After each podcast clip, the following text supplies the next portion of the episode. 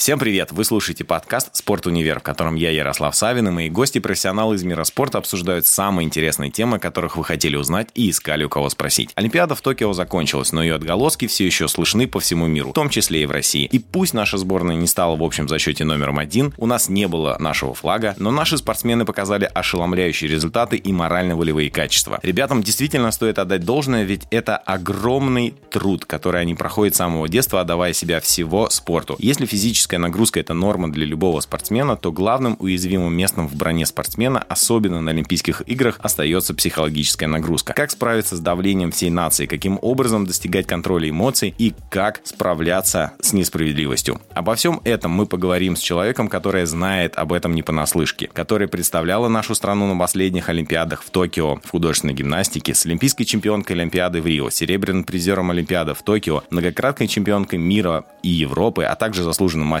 спорта России Анастасией Татаревой. Спасибо большое, что к нам пришла. Здравствуйте, спасибо за приглашение. Ты с детства занимаешься гимнастикой. Скажи, пожалуйста, какой самый сложный период с точки зрения психологической нагрузки для тебя был на этапе всего взросления и становления тебя как профессиональной спортсменки? Наверное, я хочу выделить один единственный этап. Это когда э, попадание в сборную началось. Вот, наверное, это был такой самый сложный для меня период, потому что именно попасть, именно не перегореть в этот момент и остаться на плаву в сборной, вот это, наверное, самое сложное было. В каком возрасте это было? Это было где-то 14-13 лет. А в чем это выражалось, вот трудность? Как ты ощутила, что прям вот это действительно тяжело психологически? Ну, во-первых, я уехала из своего города. Я э, оставила всю свою семью в Екатеринбурге, сама переехала в Москву. Одна, маленькая, в другую школу, к другим тренерам, которые стали для меня родителями э, на тот момент. И как раз вот именно преодолеть этот этап, вот самое, наверное, было тяжелое для меня тогда, потому что я очень сильно переживала, грустила, думала, а справлюсь ли, я там буду одна, друзей нет, совершенно новые люди, новые лица, новые нагрузки. И вот это было самым, наверное, волнительным для меня в тот момент. Ты сама себе задавала много вопросов, да? Очень много только самой себе и задавала. Я ни с кем больше об этом не делилась. То есть я привыкла вот именно в себе как-то копаться и решать какие-то вопросы. Расскажи, пожалуйста, а как это выглядит в художественной гимнастике, когда спортсмен переезжает из другого города в Москву? Где вы живете? Где вас селят? Кто за вами следит? Э, кураторы, тренеры? Вообще на, э, в Москве есть несколько спортбаз, на которые вот привозят, чтобы потом уже попасть в сборную России к Ирине Александровне Виннер. Мне повезло, что я попала в Дмитров, очень сильнейшая школа, это Подмосковье. именно там вот я начала свою спортивную карьеру именно в сборной команде России, где меня потом приглядели, грубо говоря, и уже пригласили в сборную России. Когда ты переехала, э, кто тебе помогал э, вот справляться с теми вопросами, которые у тебя были? Ты задавала сама себе. Но с кем ли ты общалась? Звонила ли ты постоянно родителям? Либо ты общалась с тренерами, либо ты нашла друзей людей среди команды, с кем можно было делиться и общаться? У меня огромная поддержка со стороны тренерского состава и родителей, и девочек, которые остались в Екатеринбурге. Но приехала туда, э, родители мои очень тщательно выбирали то место, где я буду продолжать свою спортивную карьеру, да, где тренеры тоже были из Свердловской области, то есть начинали они свой путь в Каменске, Уральском, и потом вот вся вот эта вот команда тренерская переехала уже в Московскую область. И поэтому они знали, что дают меня в такие надежные руки, что там меня с теплом примут и будут из меня делать чемпиона. Родители.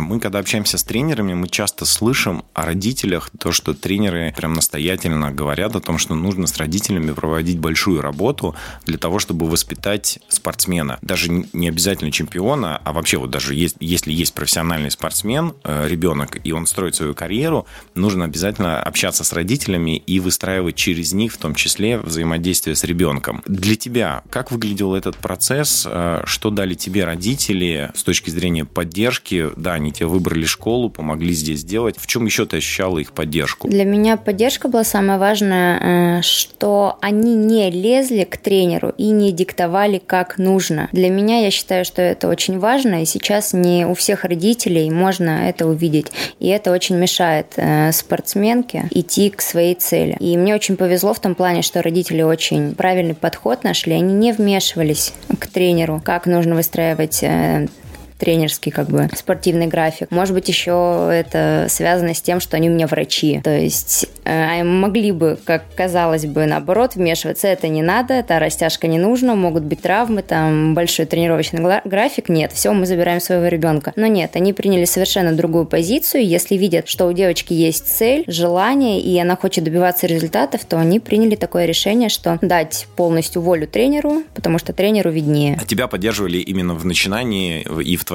развитии? Да, конечно, они меня всегда поддерживали, всегда самое главное для меня важно, они всегда прислушивались к моему мнению, к моему желанию. Не в том плане, что мне постоянно как бы потыкали, нет, конечно же, но они прислушивались, чего я хочу и от чего мне будет комфортнее. То есть хочу, поставила перед собой цель, я иду. Они мне только помогают. Они меня назад ни в коем случае не двигали и не ограничивали меня. Для меня было это очень важно в тот момент, и по сей день сейчас так происходит. Это потрясающе слышать то, что ты рассказываешь, потому что мы обычно такое слышим, такой уровень поддержки только от европейских и североамериканских э, экспертов, специалистов, что именно так нужно подходить. И действительно большая благодарность твоим родителям за то, что они именно вот так разумно и грамотно подходили к твоему развитию, тебя поддерживали во всем твоем спортивном пути. Очень многие заканчивают э, профессионально заниматься спортом в подростковом возрасте, э, во всех видах спорта, в том числе и в художественной гимнастике. Если вспомнить твой подростковый возраст, как раз когда ты пришла в сборную и потом до первого твоего большого старта на Олимпиаде, кто тебя мотивировал оставаться внутри профессионального спорта? Я скажу честно, были такие периоды, что я хотела закончить гимнастику, что я понимала, что все, у меня ничего не получается. Это как раз вот был такой переходный возраст, и я поправилась, и меня никуда не пропускали, мой год не котировался, 97-й был не нужен год, то есть и не в групповой, и не в личный, ни туда, ни сюда. И то есть я болталась на каком-то одном уровне, и не в сборную России не могу попасть, и где-то там что-то в Подмосковье. И вот этот этап был очень тяжелый, это, наверное, года полтора, и потом вот как раз мне очень помогла вера родителей и тренеров. Когда они мне не дали опустить руки в этот момент, это было прям очень важно. И все-таки поняла, что нужно идти к своей цели и добиваться ее. И все, закрыла ротик на замок, ничего не ела, похудела, прибрала очень крутую форму. И меня уже заметили на соревнованиях и пригласила Ирина Александровна. Хорошее средство, да, чтобы прийти в форму, это закры- закрыть рот, да. меньше, меньше есть. Да. да. Это самый лучший совет, который может быть. С точки зрения тренеров, ты перешла и начала заниматься, как ты говоришь, уже в школах э, и дальше, чтобы быть в сборной и с Ириной Александровной Винер. Насколько изменилось есть давление со стороны тренерского штаба, того, который был у тебя в родном городе и здесь? Тренеры, которые были в моем родном городе и на данный момент очень меня сильно поддерживают. И я ни разу не слышала какой-то зависти, какой-то терки со стороны тренерского состава. То есть это была всегда поддержка, всегда подконтрольно. Я не могу ничего сказать про тренеров, которые меня в Екатеринбурге передали уже в Москву. То есть все очень-очень грамотно было сделано. Появилось ли э, здесь уже в Москве Москве гораздо больше давления на тебя, э, когда стали больше ожидания. Тебя приметили, тебя начали привлекать э, к основной э, команде. Изменились ли требования? Тут, наверное, началось давление со стороны других тренеров, уже, наверное, московских, которые тоже хотели своих детей притолкнуть в сборную России. И вот, наверное, давление началось со стороны уже тренеров. Не сколько с девочек, которые были конкурентками уже на тот момент для меня, но со стороны тренеров, которые хотели пропихнуть своих гимнасток. Вот вот такое, а как наверное, выражается, давление. Как ты ощущала это давление со стороны других тренеров? Не давали хороших мест на соревнованиях, не пропускали, не ставили оценки на соревнованиях. Ну, то есть не допускали до чего-либо. Это, это очень видно со стороны. Мы очень тесно знакомы с автоспортом, и я слышал очень много от своих друзей, которые профессионально занимаются гонками, что в автоспорте очень много грязи, начиная с картинга, люди подливают э, то песок, то масло, то еще что-то, и постоянно делают так, чтобы даже на детском уровне отодвинуть всех от э, своих, своих детей. Если подобная, ну, можно сказать, прям грязь на детском уровне в художественной гимнастике? Ну, на детском уровне, да, я не буду врать, что такое есть. Меня это не коснулось, но я знаю много моментов, что происходило на моих глазах, как многие сейчас молодые э, мамочки между собой начинают э, огрызаться, грызться за то, что моя девочка лучше, вот моя девочка то. Это я видела своими глазами не один раз, это действительно есть. В мое время, когда я тренировалась, у нас такого не было. Когда я была и в Екатеринбурге, когда я была уже и в Москве, как-то наоборот, родители очень сплоченно ко всему этому подходили. Наверное, был такой груз ответственности на них, потому что они своих детей отдавали на самую высокую ступеньку, да, пьедестала, готовиться к этому всему. И, наверное, такого уже не было. Но были моменты, как я уже повторюсь, на соревновательных этапах, когда занижали оценки, не пропускали в финалы. То есть было очень много всего. То есть на судейском, получается, Да, уровне. да, да. А, там тренеры, они выступают же и судьями. Да, И конечно. поэтому, да, ну тогда да, в этом, в, в этом случае, да, абсолютно, абсолютно понятно. Была ли у вас в команде отдельно психологическая подготовка? С вами работали психологи, может быть? Да, в сборной России всегда работает психолог с огромным стажем, который не прошла уже ни одну, ни две, ни три Олимпиады. Это постоянная работа, проходит через дня два, через дня три, когда выходим уже на более крупный старт, это как Европа, Европейские игры и мир. Тогда мы уже работаем через день, прямо вот конкретно и по одному, и в команде с психологом. И помимо всего этого, психолог всегда присутствует на тренировках. То есть она просматривает упражнения, она просматривает наши реакции, реакции тренеров. Не только с гимнастками она работает, работает также и с тренерским составом. То есть все это очень важно. Какие моменты, если ты можешь рассказать, когда ты понимала, что тебе нужно проактивно самой подойти к психологу и поговорить с ней? Какие вот эти были, были моменты, если ты можешь их рассказать, поделись, пожалуйста, какие-то твои внутренние переживания, Да, я были? не один раз самостоятельно подходила к психологу, и когда психолог чувствует и видит, что нам действительно нужна какая-то поддержка, разговор, то она нас выцепляет, и мы садимся с ней разговариваем на какие-либо темы, на темы, которые интересуют ее, и она пытается разобраться, в чем все-таки проблема.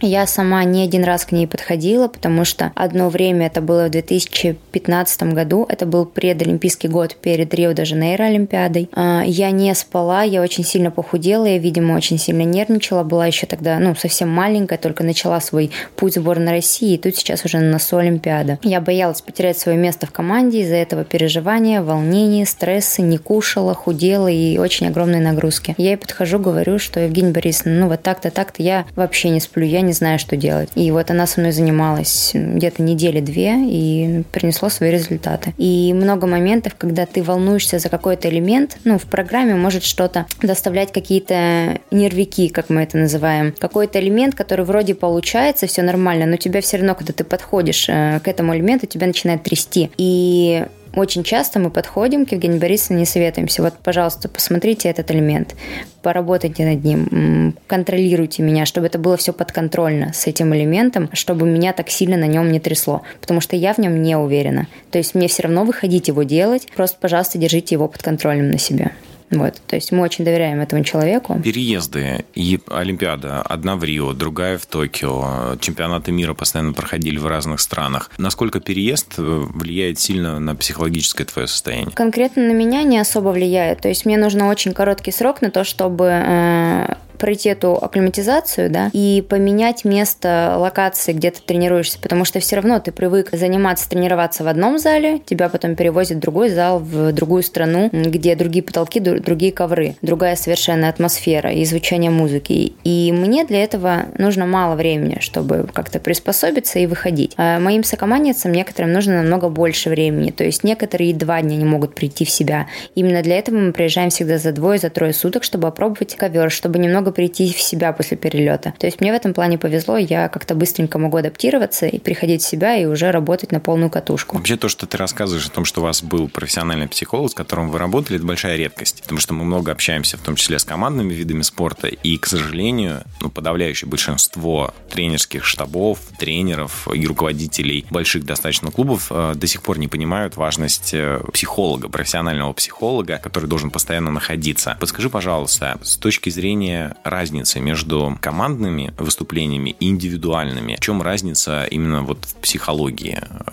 выступлений? Ну, во-первых, я хочу сказать, что э, то, что у нас есть психолог, это, конечно же, все благодаря Ирине Александровне Винер, потому что она очень к этому серьезно относится. Она серьезно относится и как и к здоровью, так и к психологическим как бы давлениям на своих спортсменок с разных стран и даже порой э, с ее самой, потому что Ирина Александровна, как мы все знаем, метод кнута и пряника часто довольно использует по отношению к своим спортсменкам. Поэтому все, что у нас есть, это благодаря Ирине Александровне. Разница между индивидуальным выступлением с точки зрения психологии и командным? Я считаю, что все-таки групповое упражнение это сложнее, потому что в одну секунду должны все пять человек, как единое целое, единая команда, э, настроиться именно на чистое исполнение. Это очень сложно. Именно поэтому на, на тренировке уходит и 5, и по 6, и по 11, по 12 часов. А личницам на это уходит в разы меньше. Они тренируются по 2, по 3 часа. То есть все зависит от тебя. Ты вышел, сделал, ты ушел свободен. У нас, если ты сегодня настроен на тренировку, то два человека из команды могут прийти совершенно в другом настрое. То есть все валится, у каждого бывает такое человека, мы не роботы. Бывает такое, что кто-то из девчонок приходит, у них все валится, ничего не получается, но не с той ноги встал. У тебя, наоборот, сегодня подъем, у тебя все вот прям идет, идет. И вот обычно на этом мы всегда и начинаем как застревать. Как только мы начинаем уставать, те, у кого все получалось вот по щелчку пальца, те начинают включаться, они все начинают делать, мы уже как бы все,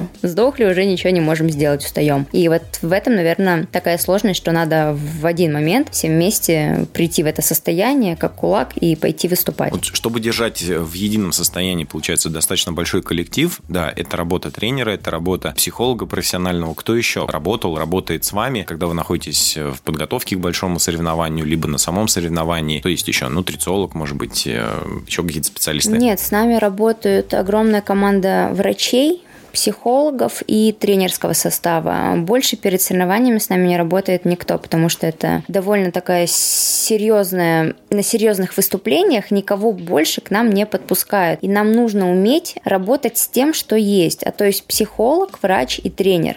Только вот эти люди будут с нами на старте. Если мы привыкнем к чему-то другому перед стартом, то нам будет очень сложно выйти на старт, если у нас чего-то не будет. Следит врач? За питанием следит врач, но все девочки уже, кто повзрослее, уже сами для себя могут все выстраивать, так как у нас взвешивание утром и вечером, и каждый из нас уже сам контролирует. Могу объяснить это все очень просто, потому что если ты начинаешь набирать вес или ты не следишь за тем, какую тебе норму выставили, то тебя просто убирают из команды, потому что у нас огромная, сильнейшая команда художественной гимнастики, да, скамейка запасных, и поставить на твое место любого другого. Поэтому нам приходится держать такую жесткую дисциплину. И повторюсь, вот именно именно поэтому мы держим только золотые э, медали. У меня здесь вопрос, опять же, тоже к, к мотивации и к психологическому состоянию и подготовке. А в интервью Матч ТВ ты рассказывала, что перед Олимпийскими играми, э, я так понимаю, перед этими, да, что был вопрос по поводу твоего присутствия в основе. И э, тебя это как раз сильно мотивировало доказать, что ты абсолютно достойна. Откуда была эта мотивация? Откуда ты черпала эти силы да, для того, чтобы взять и доказать, что именно ты достоин? Для меня именно предолимпийский год в Токио был очень непростой, э, как по семейным обстоятельствам, так и по состоянию здоровья. И я не знала до последнего, буду я в составе или нет. Единственное, кто в меня всегда, наверное, верил на протяжении всего этого времени, это мои тренеры. Сейчас могу конкретно сказать про Ирину Александровну Винер. Она ни на долю секунды во мне не усомнилась никогда. Даже когда у меня были такие серьезные проблемы, я уезжала на месяц, на полтора два месяца и покидала вообще спортивную школу. И, конечно же, мои родители. И на тот момент я не понимала, я не знала, как вообще будет через два дня, через три дня, что будет через неделю, но во всяком случае все равно старалась держать себя до последнего в форме. И Ирина Александровна мне уже в один момент сказала, Настя, я тебя очень жду, приезжай.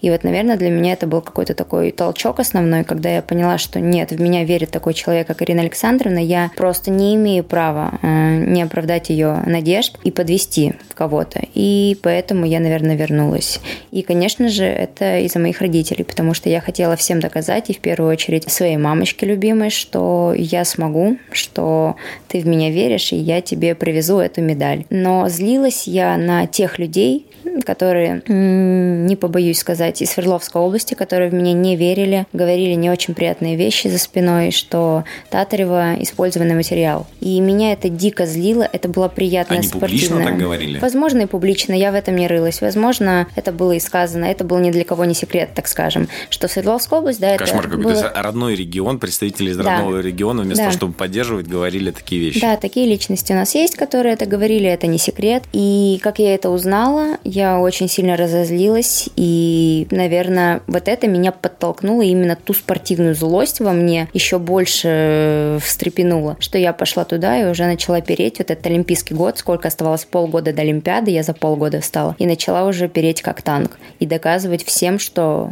что вы про меня такое говорите. С одной стороны, ты, ты э, доказывала, благодарила за доверие, которое у тебя да. было высокое со стороны Ирины Александровны да, да, да. и твоей мамы, а с другой стороны, доказывала тем, кто якобы поставил крест э, да. на том, что ребята, вы все ошиблись и да. абсолютно делаете неправильно.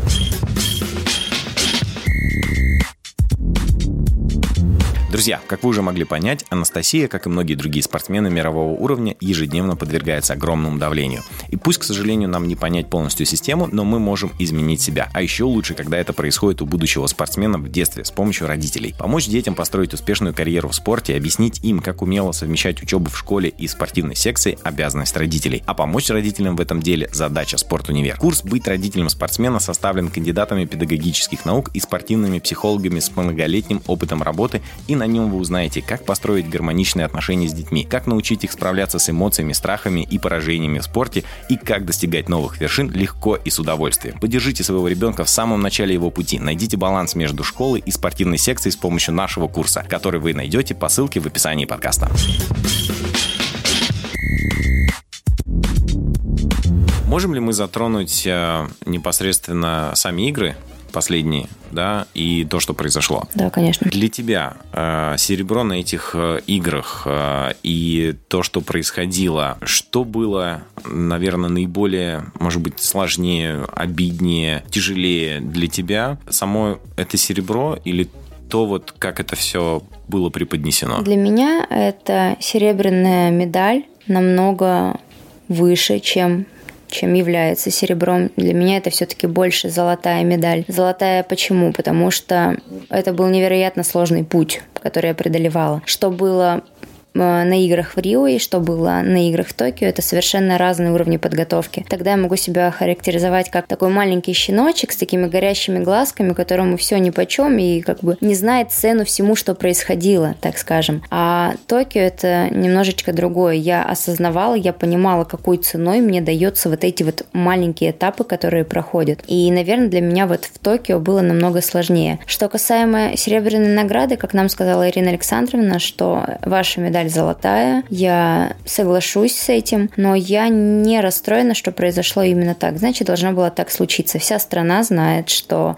все-таки наши девочки, наши спортсменки, они золотые. И огромная поддержка для, для меня, наверное, это важнее, чем была бы золотая медаль. Поддержка, безусловно, мы очень сильно болели. Мы все были в гигантском шоке, конечно, когда видели все, что происходило. Мне сложно даже представить там ту нагрузку, которую вы ощутили, тот удар, который вы ощутили когда вы это все слышали. И не могу не спросить, э, но пришлось ли после этого, там, без персоналей, но пришлось ли после этого взаимодействовать с психологом и общаться, потому что, ну, я представляю, что это тяжело. Отвечаю за себя, нет, мне не пришлось общаться с психологом, потому что я была к этому готова, я знала, что может произойти так или иначе, потому что нас готовили все-таки, э, что мы идем на войну, что это будет просто какая-то Вы ощущали битва. еще до Олимпиады, да, да. что что-то будет? Да, конечно. А потом, когда уже в финалах произошло с нашими девочками, э, с Диной, Ариной Аверинами, я уже все поняла, что золото нам, ну, не видеть прям вообще. Я была настроена, собрана, что для меня самое важное всегда это сделать то, к чему меня подготовили, на что я способна, то есть показать свой максимум. Если бы я допустила какую-то ошибку, я бы, ну, не смогла спать. И тогда бы пришлось уже, наверное, поработать после этого с психологом, потому что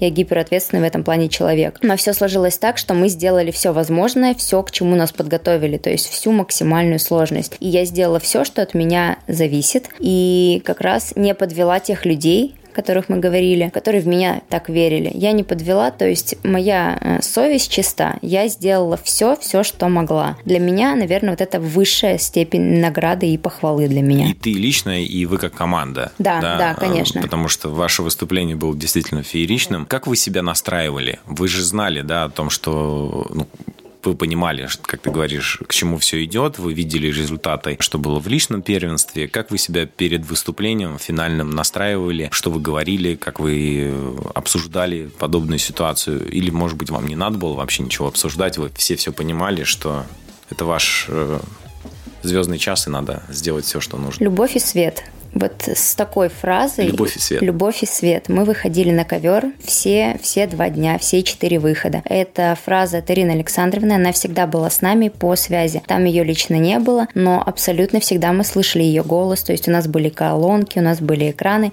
всегда-всегда она была с нами. И именно ее слова «любовь и свет», мои дорогие любимые девочки, мы выходили на ковер. Какой был настрой? Наверное, в первый день, когда была еще квалификация отбор, мы не знали, как сложится в личном первенстве медали. Какие у нас будут медали? Конечно же, все рассчитывали на золото. Но после того, как мы отвыступались и настраивались вечером уже на самый основной день, выступали наши девочки-личницы. Я в этот момент спала, и после того, как я проснулась и увидела результаты, я, конечно, была просто шокирована. И, наверное, я испытала первый раз э, на соревнованиях в своей жизни вот это вот ощущение спортивной злости. То есть, помимо того, что я хотела доказать, что они э, говорили про меня неправду, люди из Свердловской области, да, не будем говорить кто, то, наверное, была спортивная злость, чтобы доказать за девочек наших, за Дину и за Арину, что все-таки э, сборная России сейчас сейчас уже можем говорить нашу страну, что она Россия, что мы лучше, что мы все-таки законодатели художественной гимнастики, и мы должны быть золотыми. Но вот с таким настроем, наверное, выходили. И это был первый раз, потому что до этого всегда максимальное спокойствие. Для меня и для всей команды это было очень важно. Ни на что не обращать внимания. То есть сконцентрироваться, быть здесь и сейчас. Вот пять человек на ковре есть, мы единый организм. Какой-то организм отваливается, да, то все, нет вот этой вот команды. И именно на финал мы выходили с какой-то такой спортивной злостью. Это была хорошая злость, добрая злость. Вот. А так слова Ирины Александровны «Любовь и свет», они всегда нас выводили уже вот самый-самый последний момент на ковер.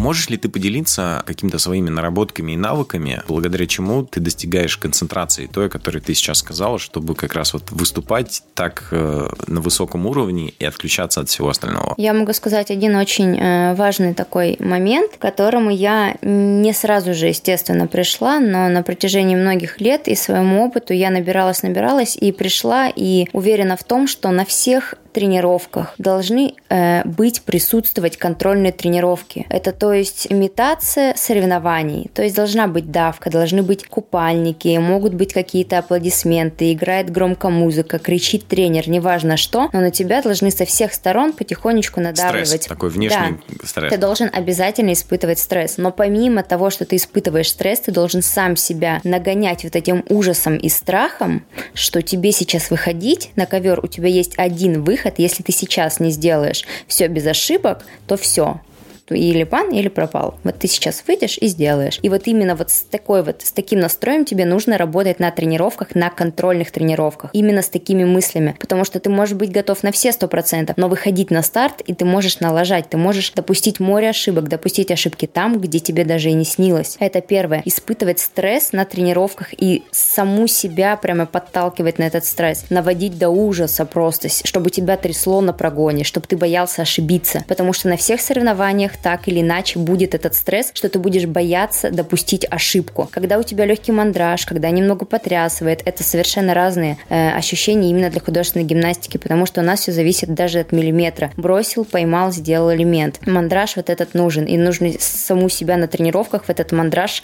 вводить. Тогда на соревнованиях тебе будет знакомы это ощущение. Я не говорю, что их не будет, они будут, и может быть будут в два-три раза сильнее, но тебе будут знакомы эти ощущения, и ты уже будешь знать, как свое тело контролировать контролировать, чтобы не допустить таких серьезных грубейших ошибок. Это первое. И второе, это, конечно, визуализация. Всегда перед крупными стартами или когда только новая программа, у тебя еще нет вот этого автомата, до автомата не отработано, ты ложишься спать, ты проходишь от начала до конца свои упражнения, застряя внимание на том, где ты можешь ошибиться. Так ты проходишь утром и вечером, перед сном и как проснулся. Вот визуализация. Вот это, наверное, два момента, которые я поняла, что работают на 100% и их нужно делать всегда. Визуализация. Расскажи пожалуйста, вкратце, как это проходит э, у вас? Да, вот ты сказал перед сном, э, вы отрабатываете как раз, проходите все это, как э, должно быть, собственно говоря, на самом мероприятии, на соревновании. Я приведу пример из другой, опять же, тоже индустрии. Вернемся к автоспорту. В автоспорте часто визуализация идет в обратную сторону. То есть они проходят, ну, скажем так,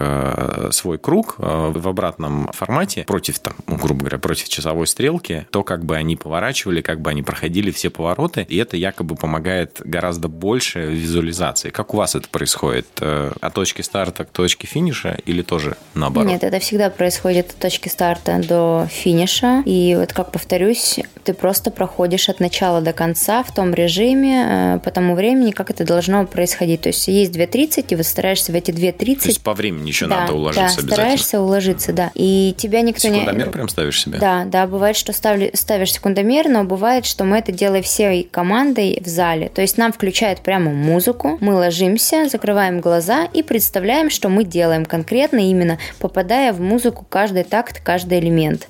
Вот, и, естественно, нужно это делать чисто. Тогда 2-3 раза проходишь, выходишь и э, идешь тренируешься. Но это происходит намного реже, чем ты это делаешь сам перед сном и утром. Так нам всегда говорит Ирина Александровна, что проходите свои упражнения, Ложитесь спать, пройдите, девочки, проснулись, пройдите и иди на тренировку. Вот это мы делаем постоянно. А в зале это уже происходит чуть реже. Да, действительно, про визуализацию очень много есть даже материалов, э, и мы видим и с точки зрения тренерской подготовки, и с точки зрения психологии о том, что это очень важный э, элемент в развитии даже на самом деле не только спортсмена, но и в других индустриях, э, как-то говорят о том, что нужно визуализировать в том числе свои жизненные успехи, жизненные цели. Это позволяет тебе гораздо быстрее к ним двигаться. Скажи, пожалуйста, есть ли отпуск и отдых у профессиональных спортсменок художественной гимнастике? Отдыха у нас три. Это летом, после каких-то крупных соревнований они обычно происходят. Проходит летом, это неделя, полторы недели после чемпионата мира. После Олимпийских игр нам дают, ну, недели две. И на Новый год нас отправляют, ну, на дня три-пять. То есть больше месяцев в году вы не отдыхаете? Нет, конечно, нет.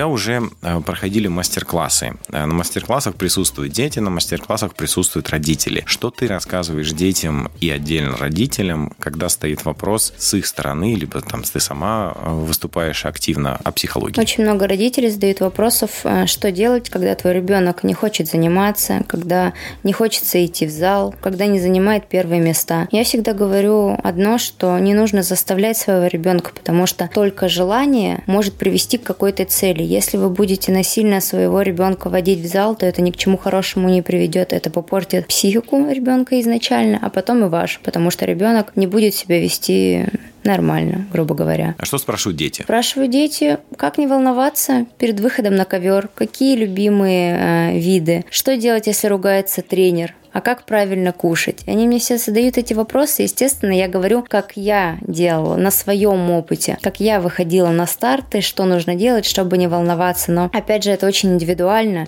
и каждому ребенку нужен свой подход. И я не могу сказать, что именно вот как у меня, так правильно. Нет, ну просто я лично сама нашла это в себе, и для меня это, наверное, выход. Мне помогает именно это. Я с удовольствием поделюсь, может быть, кому-то это тоже поможет, я буду только рада но не каждому ребенку подойдет именно тот метод, который я для себя выработала. У каждого должен быть индивидуальный Конечно, подход. Да. Если говорить про тренеров, дети сами говорят о том, что тренер ругается, как реагировать? Вообще ругание, ругательство со стороны тренеров и какое-то давление в детской художественной гимнастике, есть ли с этим какие-то вообще проблемы или, в принципе, все тренеры достаточно адекватные? Я не знаю, каким образом сейчас ведут себя тренеры э, с маленькими детками в работе, но я знаю, как я себя вела со своим тренером, когда я была маленькая, постарше, и до тех пор, вот пока меня не отправили в сборную России э, в Московскую область, э, готовиться как раз, после чего я в сборную России уже перешла, я всегда беспрекословно выполняла то, что говорил тренер. Я всегда заглядывала в рот, я всегда смотрела в глаза, я никогда не огрызалась и не отвечала. То есть были моменты, когда психую не получается, это одно, это уже более спортивный характер, я считаю. Но непослушание какое-то я я никогда себя так не вела. Наверное, это очень много зависит, опять же, вот от родителей от воспитания. Воспитание, Конечно. смирение, стойкость. То есть, да, смирение не, не должно быть, когда есть какая-то несправедливость, когда, как ты привела пример, кто-то говорит плохие вещи про тебя, но если тебе тренер говорит, то нужно взять и выслушать, потому что тренеру со стороны А видней, да, он наверняка больше понимает, и нет ли переходов а, на личности? Потому что я почему спрашиваю, потому что мы в других видах спорта очень часто слышим об этих проблемах, что со стороны тренеров вот эта грань профессиональная, она очень часто нарушается, и начинается какой-то там некий переход на личности, в том числе э, с руганью. В детской художественной гимнастике такого нет? Я с таким, опять же, когда я тренировалась, я с таким не сталкивалась, но я не исключаю то, что такие ситуации сейчас происходят. Я считаю, что родителям все-таки нужно обращать на это внимание, спокойно поговорить с тренером, обсудить, как надо, как не надо, как вы считаете, как мы считаем. Если не дает плоды этот разговор, да, свои, то уже принимать решение переводить ребенка к другому тренеру и что-то подобное. По поводу первых мест. Ты также сейчас упомянула о том, что э, родители задают вопрос, а если ребенок э, не завоевывает первые места, то что делать? Вот что делать? Я считаю, что нужно смотреть правде в глаза. Если твой ребенок, ну, не лучше, то принимать это все-таки нужно с, тоже с достоинством, да. И работать и попытаться донести ребенку, что не все первые места. То есть даже я всегда, когда провожу мастер-классы или какое-то любое общение с детками и с родителями, и с тренерами, я говорю, что у меня не было такого, что я занимала постоянно первые места. Нет, я была и на пятых, и на шестых, и вообще не в десятке. Это было не в этом дело. Важно, что у тебя есть цель и как ты ее достигаешь. Важно, как ты пашешь на тренировках. Нет у тебя такого бешеного результата, но опять же, если тебе в кайф, если ты с огромным желанием тренируешься, как тебя могут смущать эти первые места? Если тебе просто нравится, что ты именно именно себя преодолеваешь каждый раз. Я считаю, что именно вот это вот самое главное, именно преодоление себя. То, что у тебя нет пока первого, второго, третьего места, ничего страшного, ты к этому придешь. Ты же работаешь, тебе же это нравится. Ты же не бросишь все это из-за того, что у тебя только нет первых, вторых, третьих мест. И как-то нужно это доносить до родителей, я считаю. Самое главное, если я правильно тебя услышал, это то, насколько ты сам становишься лучше от тренировки Конечно. к тренировке, да. от соревнования к соревнованию. Да. И ты должен в первую очередь смотреть на себя. Если Конечно. ты сам понимаешь, что да, ты вырос, ты сделал лучше, и даже если это не призовое, не первое место, то ты молодец, ты думаешь, что, что делать дальше. А если вдруг ты не завоевал призовое место, но при этом ты сам себе даешь отчет, что ты не на максимум выступил, а хуже, чем было до, ну, собственно говоря, вопросы тогда к тебе. Да, вопросы к тебе никому. И я считаю, что это самая высшая опять награда, что ты преодолеваешь себя, возвращаясь к Олимпийским играм, да. Этой золотой медали нет, но ты же себя преодолел, ты же сделал все, что от тебя зависело. Это главная победа, что ты преодолел себя себя. И это именно и олимпийский девиз «преодолей себя». Нам всегда об этом да. говорит Ирина Александровна. То же самое здесь, с детского возраста «преодолей себя». Ты себя делай чуточку лучше, по мимильным шажочкам. И это уже будет твоя высшая награда, чем ты будешь занимать первое, второе, третье место. Что делать дальше? Что делать э, после окончания спортивной карьеры? Задумывалась ли ты об этом? Что ты планируешь делать? Это мой любимый вопрос, его всегда задают. Но на самом деле э, сначала нужно закончить одно дело, да, это вот э, спорт. На данный момент момент я сейчас восстанавливаюсь, и пока о завершении карьеры я не говорю. То есть нужно восстановиться и уже со свежей, светлой головой э, принимать какие-то решения. Есть планы, есть много планов. Нужно думать, чтобы сейчас горяча не решить какие-то какие вопросы, о которых ты будешь потом жалеть. Поэтому сейчас пока на моменте таких раздумий. У тебя есть социальные сети, и мы вообще видим, что у профессиональных спортсменов, в том числе в художественной гимнастике, есть достаточно популярные социальные сети, несколько десятков и сотен даже тысяч подписчиков. Как это выглядит э, у тебя и у твоих э, партнеров по команде? Это вы сами ведете социальные сети, либо у вас есть менеджеры? Как вы к этому подходите? Столько времени, сколько тренируемся мы, а конкретно мои сокомандницы в групповом упражнении, это с 8 до 10, 11, 12, вот у нас был рекорд до часу ночи, вести и Инстаграм, и какие-то соцсети, это просто, ну, нереально. То есть за двумя зайцами погонишься, как говорится, ни одного. И тут то же самое, что если уж ты тренируешься, если уж ты идешь на результат и погружен в, в это дело, то у нас нет времени ни на какие инстаграмы. Кто-то будет вести его за тебя, но все равно же нужна какая-то информация, да, какой-то контент, а мы не можем это дать, потому что мы постоянно в зале находимся. Мы, нам не, не на чем инстаграм наш не будет ни на чем держаться. Некоторые спортсменки, личницы из других видов спорта, например, синхронное плавание, у них тренировки чуть э, меньше по времени идут, они успевают и вести инстаграм, то есть одно другому у них не мешает. Но у нас немножечко иначе. У нас немного другие нагрузки, и поэтому Инстаграм и соцсети все немножечко на второй план уходят. Но при этом вы все равно их ведете. То есть, получается, в основном. Э, в те короткие моменты, когда у вас есть время чуть-чуть отдохнуть, и в те дни, когда у вас есть отпуск, да? Да, да. Тогда мы уже начинаем чуть поактивнее вести свой Инстаграм, но все равно недостаточно активно, потому что всем нужно видеть, что, как у тебя проходит подготовка, что вы делаете на базе. Для всех это так интересно, как вы тренировались, к этому шли, а мы не можем дать эту информацию, у нас, у нас чисто нет времени. Ну да, конечно, всем, все хотят шоу, все хотят да, узнать, да. как это выглядит. А контролирует ли э, федерация, либо тренеры, смотрят ли, что вы публикуете, следят? Я думаю, на момент, пока ты в сборной России, пока ты представляешь сборную, то да, прослеживают, и много чего мы не можем выставлять, не имеем права, но вести спокойный Инстаграм, да, нам никто не мешает. То есть снимать что-то, выставлять, то пожалуйста. Но потом могут возникнуть вопросы, почему ты тут ходишь, снимаешь, грубо говоря, а на соревнованиях ты допускаешь ошибки. Вот могут возникнуть вопросы. Поэтому мы к этому так очень аккуратно относимся и стараемся лишний раз ничего в Инстаграм не выставлять. Какое у тебя отношение вообще к развитию личного бренда спортсмена? Это очень важно. Это очень круто, я к этому очень положительно отношусь, но опять же нужно время какое-то, нужно сначала свою фамилию сделать, да, известной, и потом уже делать бренд, чтобы люди на него откликались. Сначала успех, потом имя. Ну, у тебя-то имя есть, и да, планируешь ли ты развивать э, свой личный бренд? Э, можно об этом задуматься. Я думаю, всему свое время. И в завершение, пожалуйста, э, для наших слушателей, могла бы ты сформулировать правила жизни для успеха в спорте от Анастасии Татаревой? Я говорю это всегда, что перед собой нужно ставить цель, неважно, маленькая, она большая, какая-то крупная, и всегда добиваться маленькими шажочками, но идти к этой цели, становиться лучше, не стоять на месте, каждый раз вот это делать, и я считаю, что это приведет к какому-то успеху. Пусть это начнется с каких-то вот прямо маленьких моментов, но это даст свои плоды в будущем. Потрясающе. Спасибо тебе большое. Спасибо. Что ж, дорогие друзья, очередной выпуск подкаста «Спорт. Универ» подошел к концу. Если вам понравилось, ставьте нам 5 звезд в Apple Podcast или на любом другом ресурсе, где вы сейчас нас слушаете, и делитесь этим подкастом со своими друзьями. С вами был Ярослав Савин и подкаст «Спорт. Универ». Надеемся, вы открыли для себя спорт с другой стороны. Пока.